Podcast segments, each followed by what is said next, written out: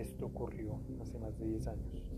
Con tan solo 12 años, yo, un niño como cualquier otro, viví algo que incluso para la inteligencia adulta era terrorífico.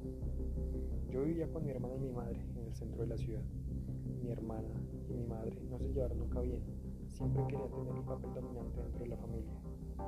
Yo por mi parte solo jugaba y no sabía que esas disputas iban a ser el punto de inicio de la mayor experiencia terrorífica que haya tenido.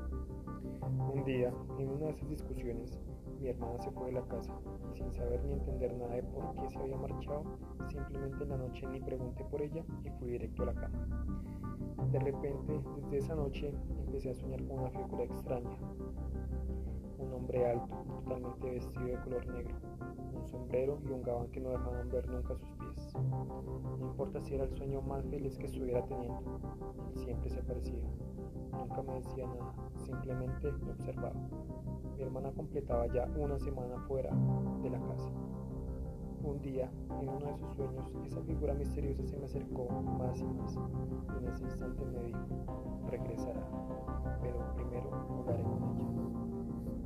Desperté totalmente asustado sin saber ni entender qué eran esas palabras que ese hombre me había pronunciado, y le conté a mi madre lo que me estaba sucediendo. Le conté cómo era y lo que me había dicho, y simplemente me dijo que siempre rezara antes de acostarme.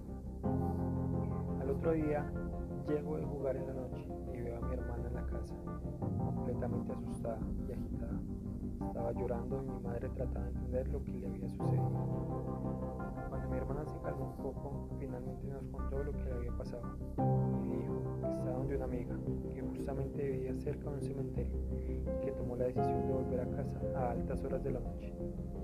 Cuenta que cuando salió de la casa de la amiga, en la puerta sintió que alguien la estaba mirando al llegar a la esquina de esa cuadra observó un sujeto alto que no distinguía muy bien por la poca iluminación. Dice que al ver a este hombre ella empezó a caminar rumbo a nuestra casa y de un momento a otro miró hacia atrás y ese hombre que había observado al salir, al salir de la casa de su amiga venía siguiéndola. Ella empezó a caminar más rápido, pero parecía en vano ese esfuerzo porque ese hombre se acercaba más y más.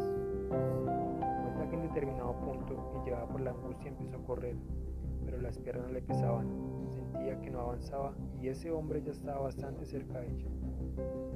De repente pasa al lado de unos perros y estos empiezan a aullar de forma descontrolada. Ella seguía tratando de correr y de ver si alguien podía ayudarla, pero no veía nada. Solo eran ella y ese sujeto. En cierto momento pasó al lado de una iglesia y en lo único que pensó fue en orar y pedir ayuda a Dios. Dice que en ese momento fue como si ese peso y ese congelamiento en las piernas se desapareciera y empezó a correr lo más rápido que pudo sin mirar atrás. Solo quería llegar a la casa. Dice que no sabe cómo ni en qué momento llegó. Cuando terminó de contarnos todo esto, le pregunté si en algún punto pudo ver o reconocer quién era ese hombre que la estaba siguiendo. La sangre se nos puso fría a mi madre y a mí cuando nos contó cómo era ese hombre. Lo había alcanzado a reconocer y nos dijo la figura que tenía.